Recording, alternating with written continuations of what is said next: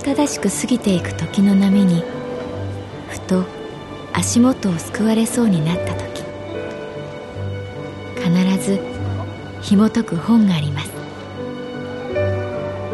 その本にはある女性の人生が描かれています。どこにでもあるごく普通の人生。でも本の中の彼女に出会うと心の湖に波紋が幾重にも広がるようにゆっくりと優しい言葉が満ちていきます。今日はどんな彼女に会えるでしょうか？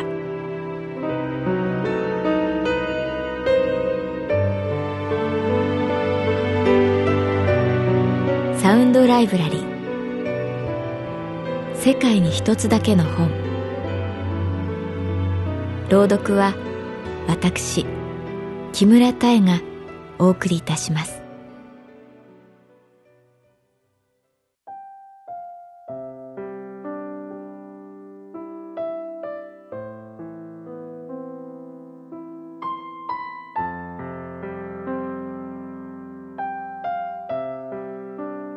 私の名前は月原かな子38歳。旅行会社に勤めている。突然何の脈絡もなくそういえばあの人今頃どうしているかなと考えるとその人に偶然会えたりする。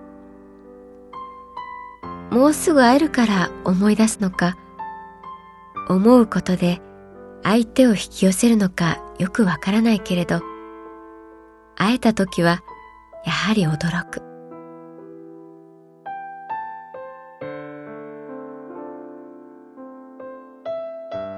朝、半蔵門線の神保町駅の階段を上がっている時、上から降りてきた女性を見て、あ、びっくりした。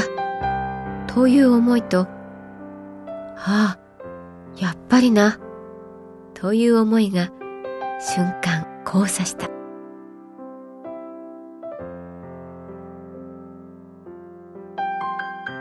あれ？かなちゃん？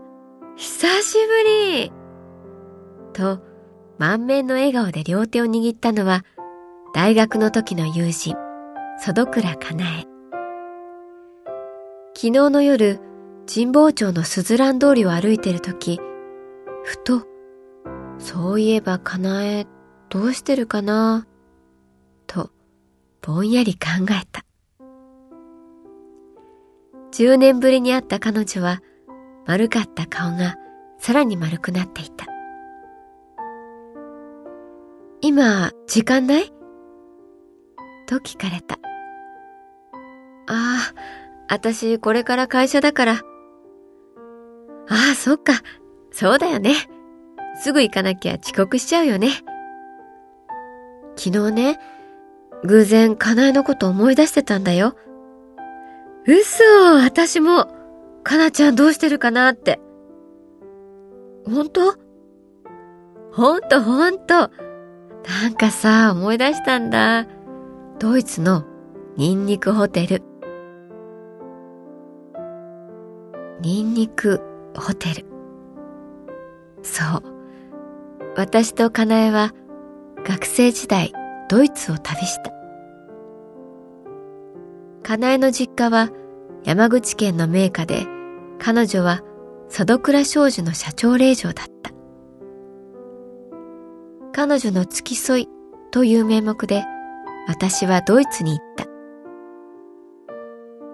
ねえねえ、かなちゃん覚えてる？古いお城のニンニクホテルで見たこと。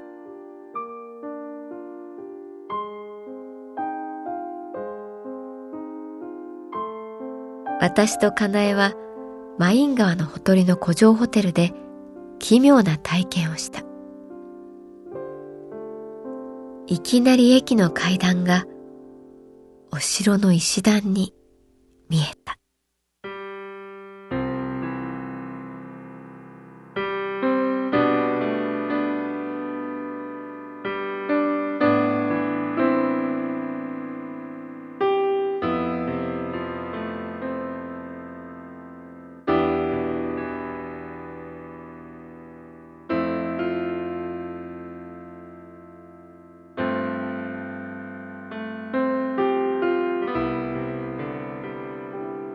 大学時代の友人、佐渡倉かなえは、細かいことを気にしないおおらかな人柄で、人には親切だった。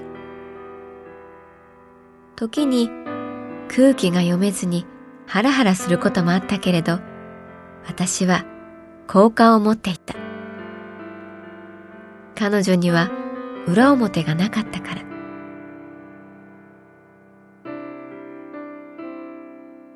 ドイツのフライブルクに行こうと誘われた。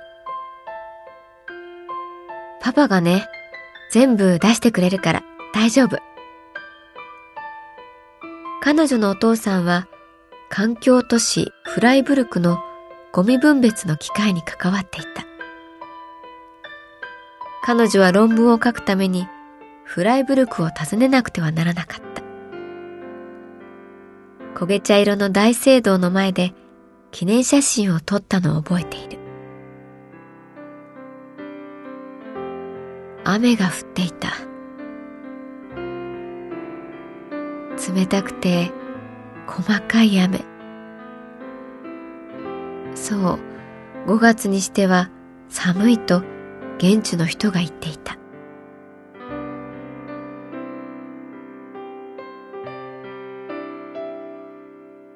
フライブルクに着いた夜、私たちは予約していたはずのホテルが満室で、ある別のホテルを勧められた。それが、クノ・プラウヒ。直訳すれば、ニンニクという名前のホテルだった。しかも、そのホテルは古い大きなお城だった。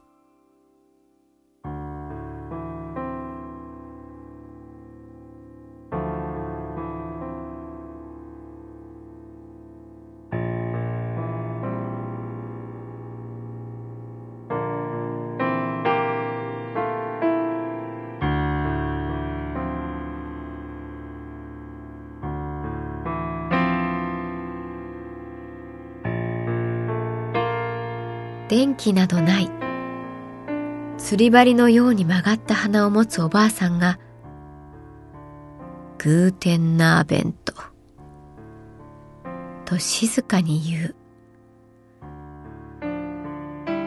キャンドルスタンドの10本のろうそく。風が流れてくるのか、ゆらゆら揺らめいて、白い壁の私たちの影を大きくしたり小さくしたりする。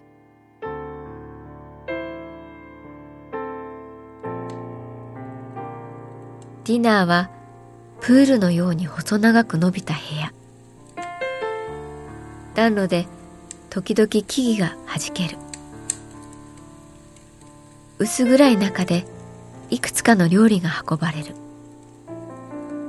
一体このお城に何人の人がいるのかと思うほど運んでくるのはいつも別の人。メインディッシュは絶品だった。CD くらいの大きさのバームクーヘンの真ん中にフォアグラが詰まっていた。しっとりしたバームクーヘンの食感とフォアグラの芳醇と濃厚。かなえと私は目を合わせた。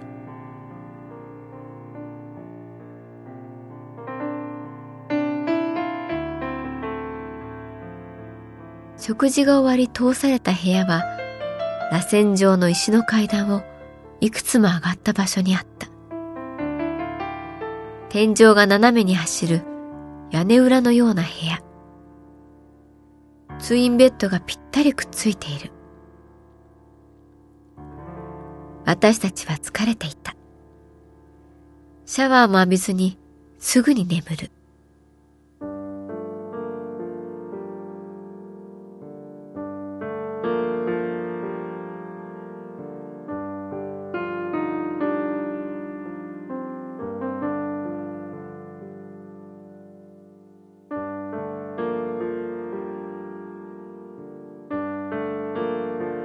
時間寝ただろうか。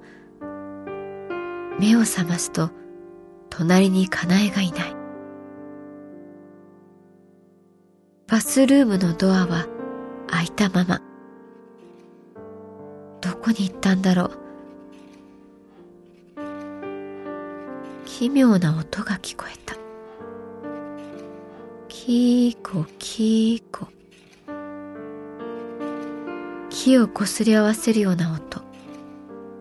気になって廊下に出る。廊下と階段にはところどころランプが置かれていたので、ぼんやりと見渡せた。私はゆっくり階段を降りた。キーコキーコという音がどんどん大きくなる。かなえ？小さく呼んでみる。返事はない。いくつか螺旋階段を下った時、ある部屋を覗いているかなえがいた。どうしたの？と言うと、しと人差し指が口元に。彼女が見ているものを後ろから覗いた。キーコキーコ。そこはキッチンだった。20人以上の人が大きな釜をかき混ぜていた。キーコキーコ。その釜には何も入っていなかった。何やってるのかな？と私が聞くと、なんか作ってるんだよね。きっと。とかなえ。キーコキーコ。その音だけがいつまでも響いた。人々は真剣に木のヘラで釜をかき回し続けた。キーコキーコ。今も思う。あのドイツ人たちは一体何をかき混ぜていたんだろう。何を作っていたんだろう。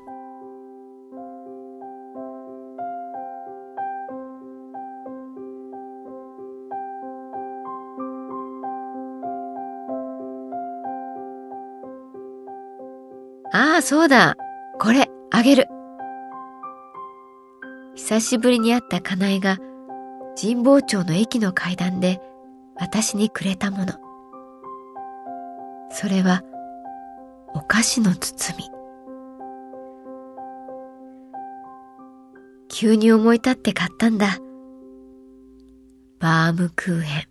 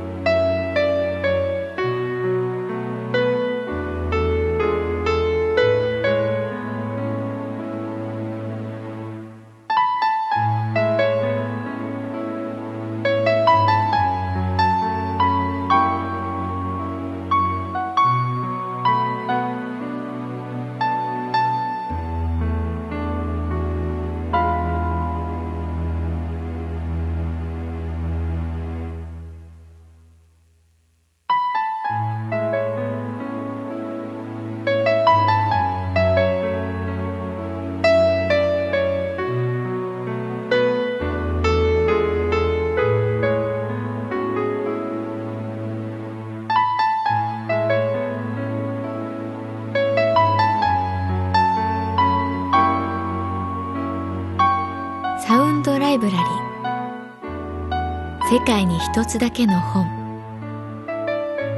作構成北坂正人朗読は私木村多江でお送りいたしました。